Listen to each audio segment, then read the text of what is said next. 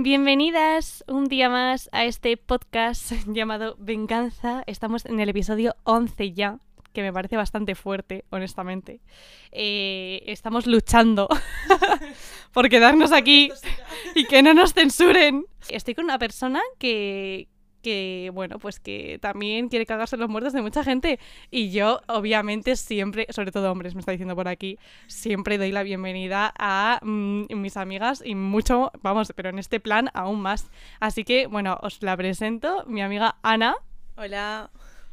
Mi amiga Ana y yo vamos a hablar de muchas cosas. Sí. Vamos a hablar de mm, nuestra, nuestra adolescencia, cómo fue nuestra adolescencia, podemos decir, eh, en lo que es el instituto. Eh, Relacionado con el físico y con, con las posiciones que se ponía en torno a ello.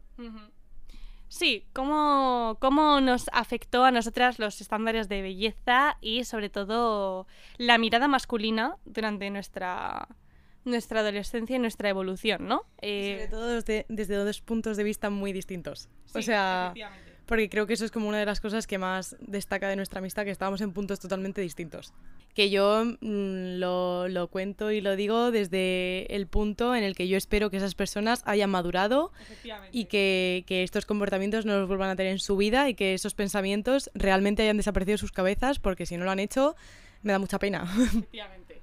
Ahora, bueno, pensaréis, eh, ¿de qué nos están hablando? Pues para eso tendréis que escuchar el resto del podcast, así que vamos a ello.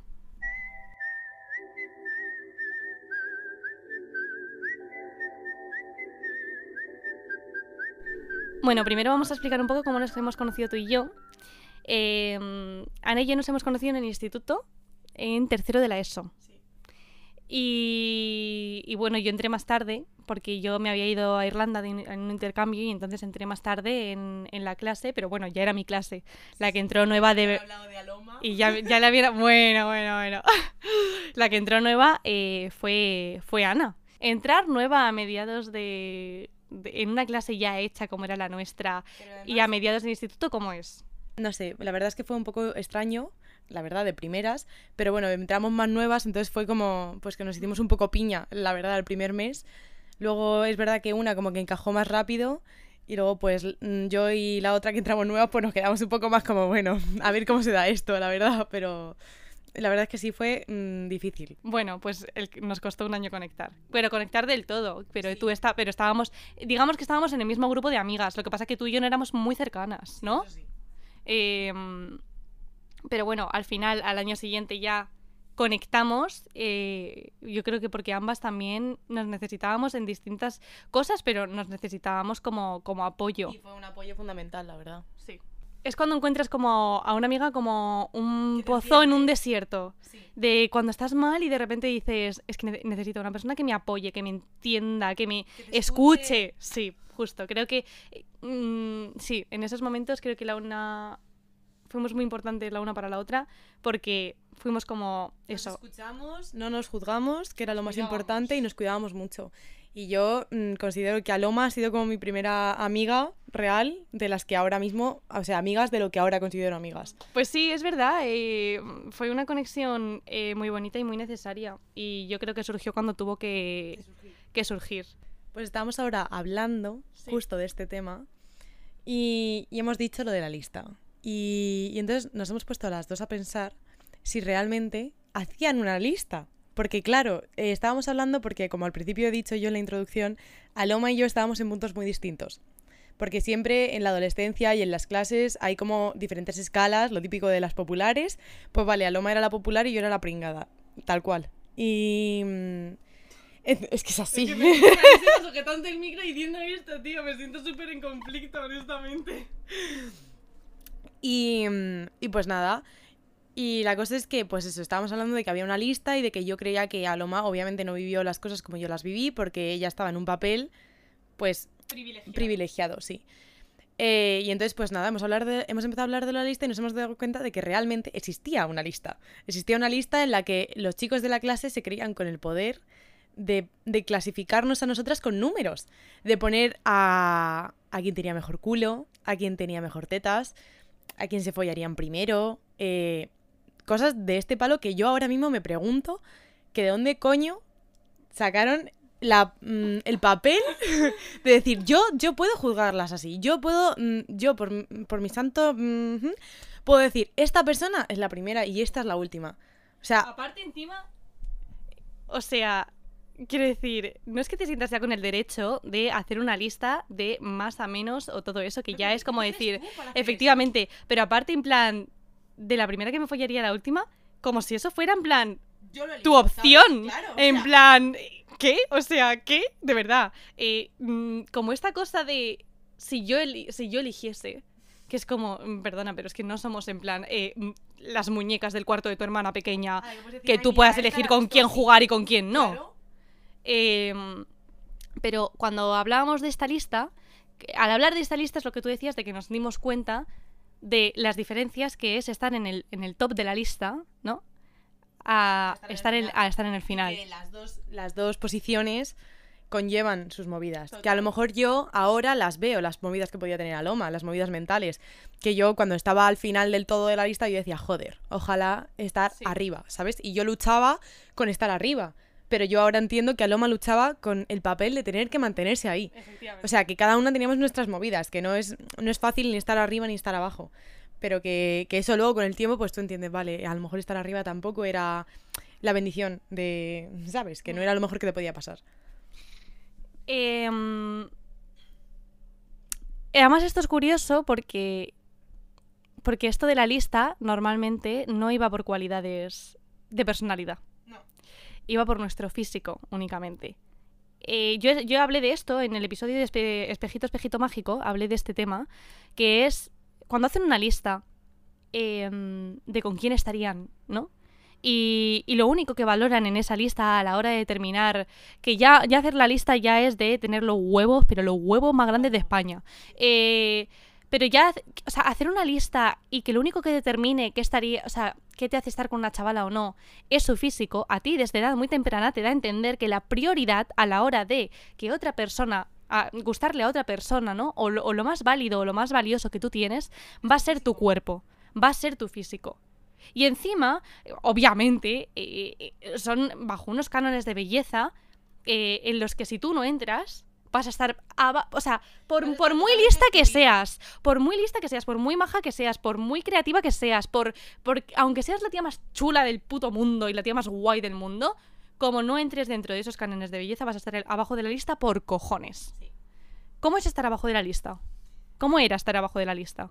Pues este trabajo de la lista, la verdad es que, que es muy duro.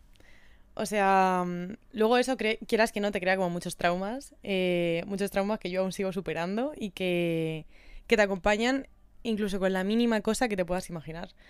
Eh, desde el palo de que tú piensas que por tu físico eh, no vas a gustarle a ningún tío, que luego eso realmente mm, te das cuenta de que es mentira, pero hasta que te das cuenta pasa mucho tiempo, hasta que tú empiezas a entender que tu cuerpo eh, no es tu enemigo, sino que tendría que ser tu amigo y tu primer mm, aliado, que no tienes que luchar contra ti misma porque otras personas te están diciendo que tú no eres válida.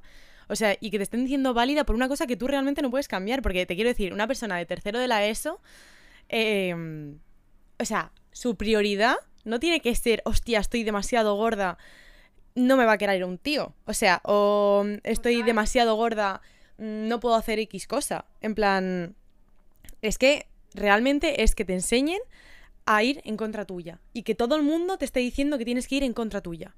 Y la verdad es que es una puta mierda. O sea, no, no hay manera de decir "Mm, te sirve de algo. Es que absolutamente de nada. O sea, yo tengo, tengo un vídeo que yo grabé sin querer, no me acuerdo cómo lo hice, pero estábamos en clase de tecnología, arriba, en la alta, que, que yo empecé a grabar hacia abajo, hacia una persona.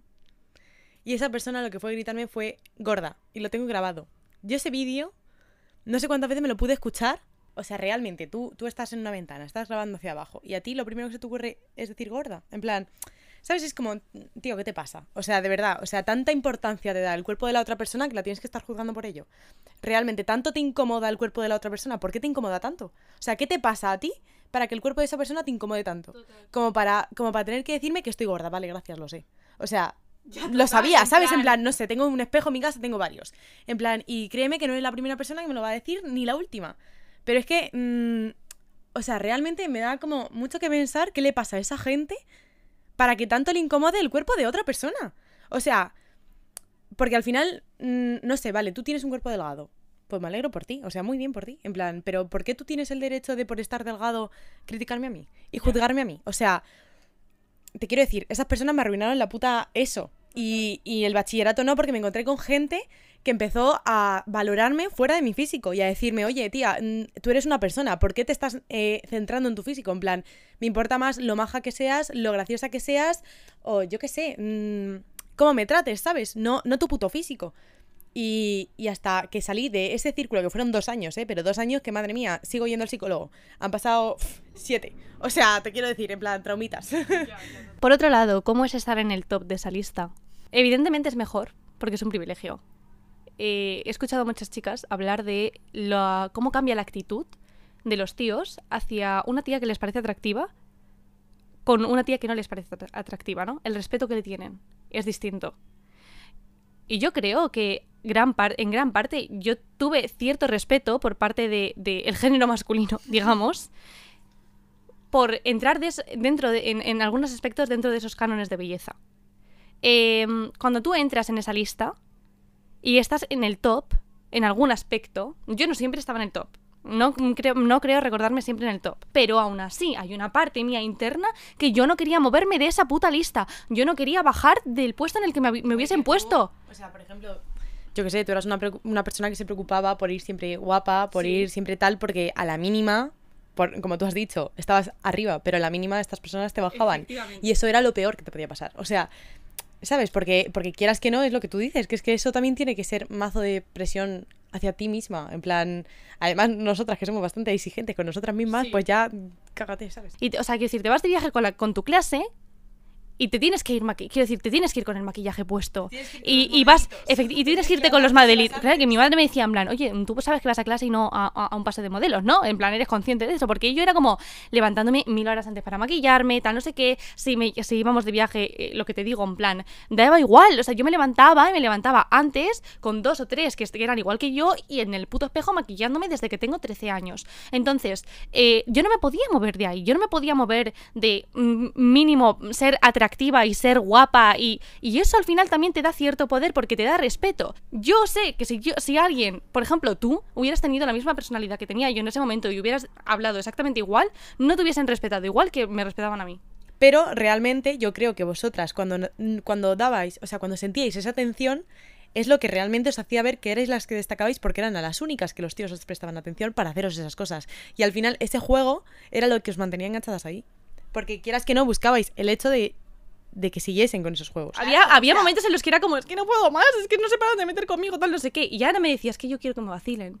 Y yo era como una cosa de decirle, Ana, no, no quieres, colega, en plan, no quieres, o sea, mm, eh, no quieres estar aquí y en plan, y que, y, que, te estén, ¿sabes? En plan, vacilando con absolutamente todo lo que llevas puesto, con tal que todo sea como una cosa de humillarte, de hacerte la coña, tal, no sé qué, no sé cuánto. Pero ahora que me lo estás diciendo, tienes toda la razón si es la única interacción que los, que, los chavales tienen con las chavalas, aunque sea una mala interacción, Tú la quieres. Tú la quieres, porque quieres una interacción. Claro. Quieres sentir que eres importante. A ver, que yo tampoco quería ser ahí el centro de atención. O sea, te quiero decir, no soy una persona que. Ni a día de hoy. O sea, no soy una persona que me guste llamar la atención. Es más, en plan, voy como siempre bastante calladita. porque no me gusta. O sea, soy tímida y, y ya está. O sea, y, y yo lo acepto. Estoy contenta con ello. Pero una cosa es eh, no llamar la atención y otra cosa es... Pasar desapercibida y no existir. Eh, sí, exactamente. En plan, no existir absolutamente nada. pero... Pero no sé, o sea, a mí la verdad es que eso también me pareció muy curioso porque yo venía de otro instituto en el que a las, a las populares de mi anterior instituto era como todo lo contrario, en plan, las idolatraban, todas querían salir con ellas. Cambia el este populares, no puedo con ese término, tía. Ah, tía, las populares y las divinas. ah, no, que las populares eran las pringas. Claro, no, que yo veo, o sea, yo las divinas sí, pero las populares no puedo. Vale, pues las divinas. las divinas de mi pueblo. Esas sí que eran, vamos, o sea, yo qué sé, todo el mundo quería salir con ellas, todo, el mundo quería invitarlas a su casa. O sea, y, las trataban como reinas.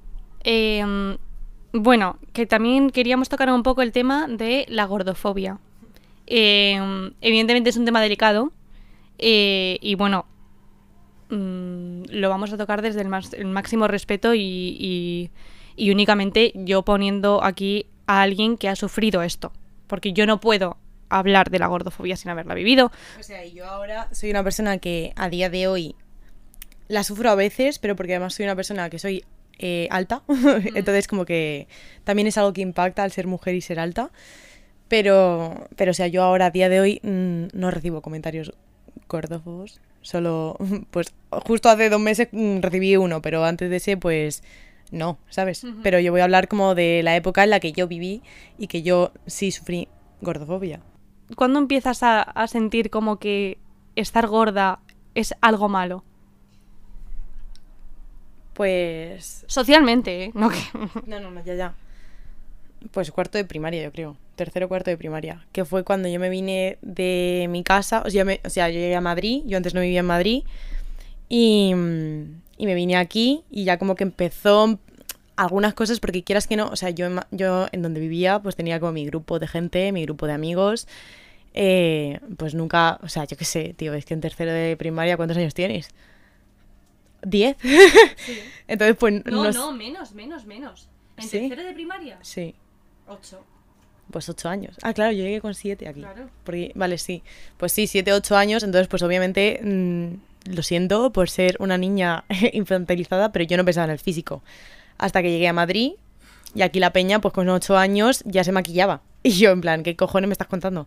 Pero bueno, también era un pueblo que es muy pequeño y que la gente se conocía mucho y ya como que los roles en este pueblo venían dados ya de antes por los hermanos, por, pues yo qué sé, por muchas cosas.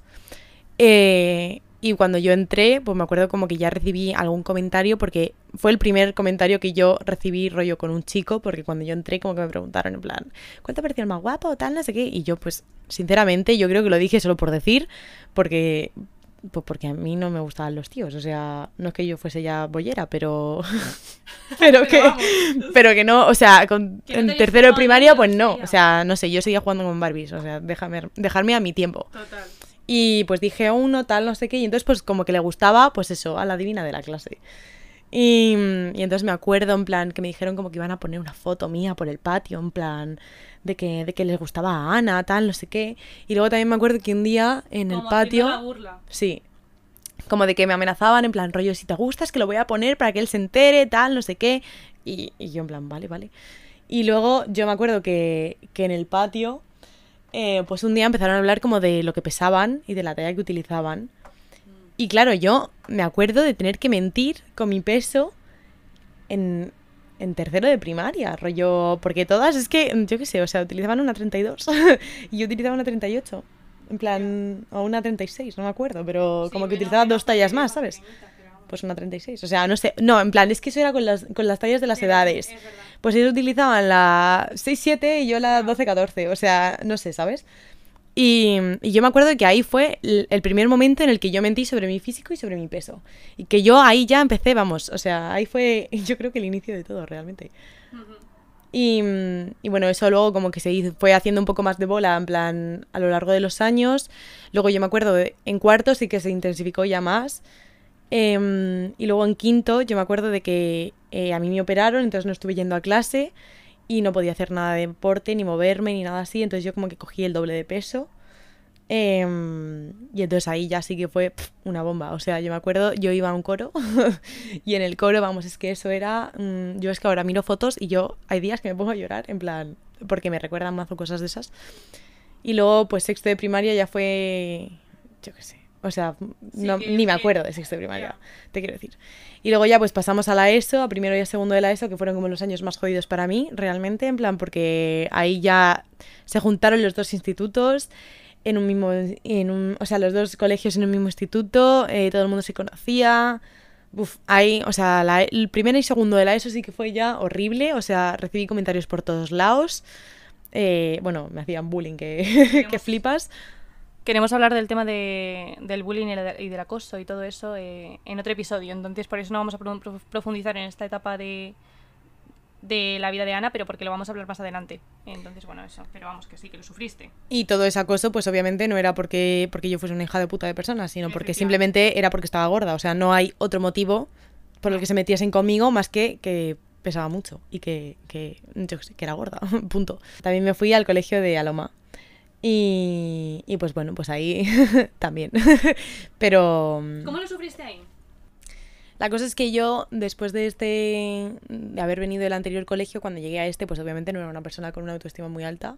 No era una persona eh, con un carácter aquí que digas, ¡guau! Ha llegado, ¿sabes? Era una persona que era muy vulnerable y que iba normalmente con la cabeza muy gacha y muy no quiero que me mires, no quiero porque me daba mucho miedo, porque realmente llevaban pues ya unos cuantos años opinando sobre cualquier cosa que yo hiciese sin que yo quisiese que ellos ni me mirasen, o sea, que es que no fue no soy una persona que fuese ahí llamando la atención, sino que simplemente pues la llamaba por estar gorda.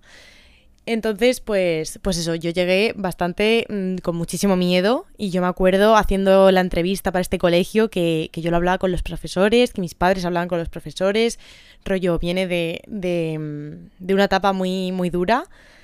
Y, y, bueno, y pues eso, realmente no fue como, como un, un bullying así, rollo, de insulto, ni nada así, pero fue como que no hubo ningún tipo de inclusión por su parte.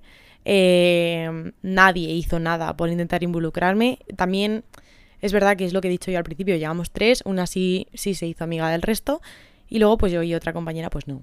Eh, nos quedamos como mucho más aparte. No nos invitaban a las cosas, se iban a comer, me acuerdo, en plan a un sitio siempre los viernes y a nosotras no nos decían nada. O yo qué sé, eh, hacían fiestas en casa o quedaban.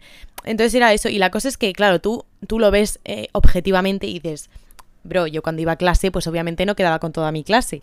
Y obviamente si yo me iba a comer a no sé dónde, no invitaba a toda la clase. Vale, pero es que en esta clase eran 20 personas.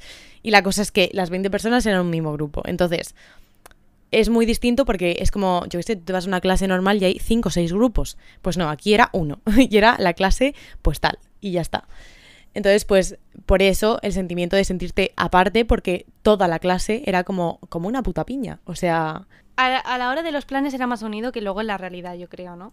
Pero creo que es mucho más fácil sentirse excluida llegando nuevo a un sitio en donde hay un grupo muy cerrado, eh, en donde la gente se conoce de más tiempo. Em, pero creo que era mucho más fácil incluirse si entrabas dentro de los cánones de belleza que si no. Creo.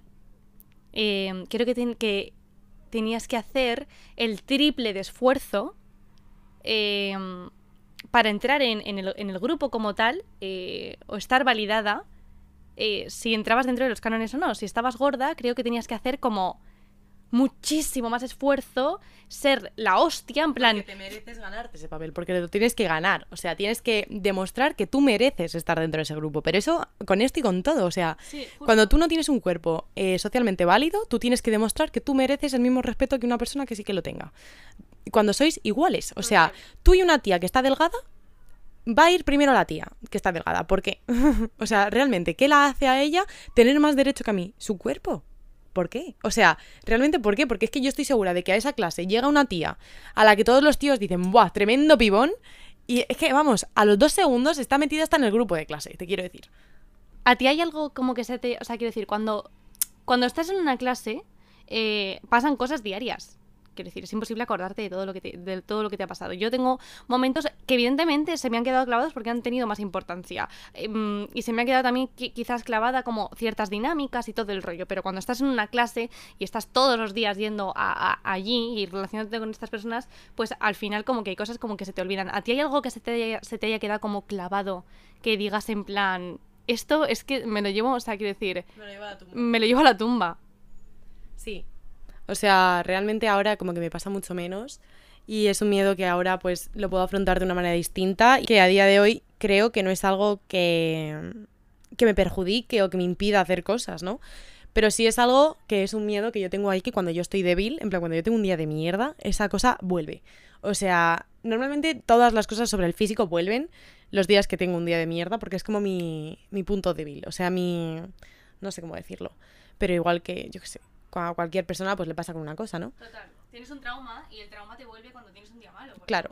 El, el, hecho de que yo, eh, no sé en qué momento, mm, me lié con alguien y, y todos los tíos a lo pelota, ¿sabes?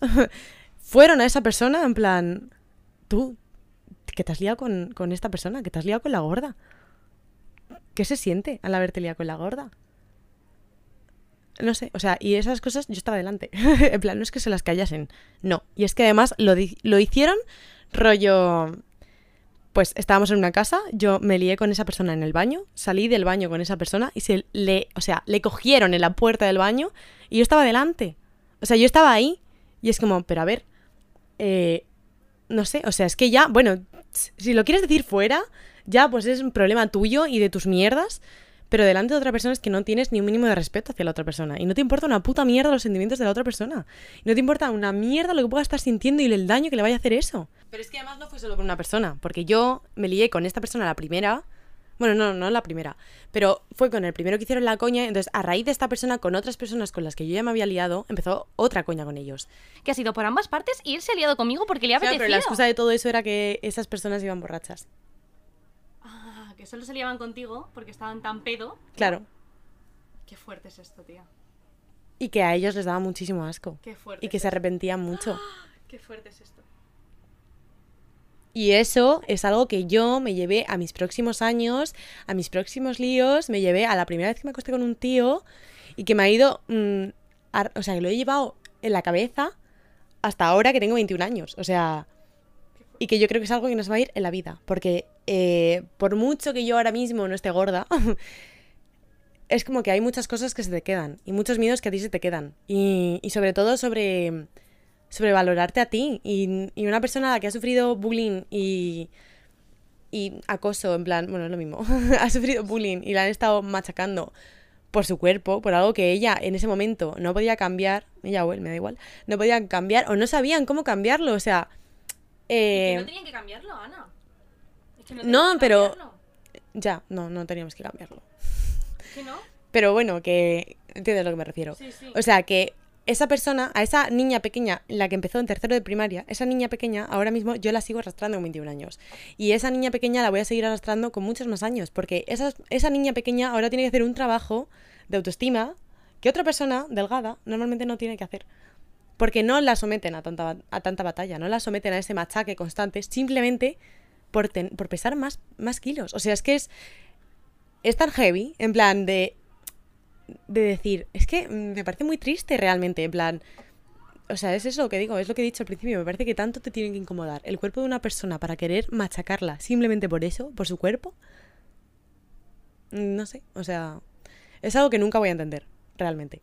Que no voy a entender el hecho de por qué existe esto y por qué a una persona, cuando, yo qué sé, ve a una persona gorda y dice, me apetece, me apetece joderle la vida un ratito.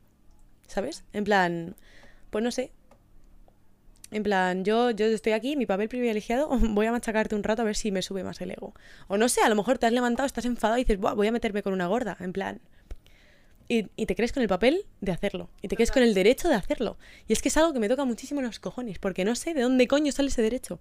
Y me da mucha rabia no entenderlo. Y creo que nunca lo voy a entender.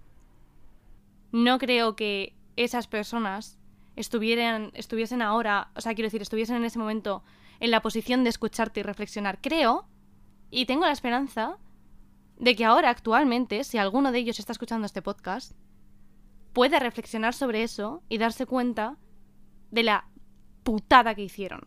De la putada que te hicieron. Pero que, me habrán hecho a mí y que habrán hecho a muchas personas sin darse cuenta. Porque te quiero decir, no creo que sea la primera gorda que hayan visto en su vida. Ni que vayan a ser la última. En plan, y si realmente sigues con ese pensamiento, es lo que he dicho al principio, que lo siento por ti. Porque, porque realmente, o sea, te quiero decir, las gordas somos personas maravillosas. en plan. Y, y, no nos pasa absolutamente nada. No tenemos ningún problema. En plan, no tenemos ninguna enfermedad, no te vamos a, contagiar los kilos, no, no nada. Y, o sea, aunque yo ahora mismo no los tenga, te quiero decir que, que realmente todos esos kilos que perdí fue, fue por culpa vuestra, no vosotros mismos, pero, pero en general todo que a lo mejor, pues yo qué sé, estaba con 20 kilos por ahí feliz y andando y pues no, a lo mejor estoy ahora con los 20 kilos menos y, y en el psicólogo porque aún me queda trauma. Pero, pero bueno, que, que, ya está, que yo lo único que espero es que esas personas eh, se den cuenta de todo lo que hicieron para que no lo vuelvan a hacer en su puta vida y para que si ven a una persona que esté sufriendo por eso o que si le estén haciendo algo, pues que digan, hostia, voy a limpiar un poco mi puto karma. Total. Me alegro un montón. Creo que es de los episodios que más me, me gustan, porque mm, creo que tiene mucho valor. Y espero que haya chicas que nos escuchen y, Y, tío, y, sientan que, que este también es su testimonio, ¿sabes?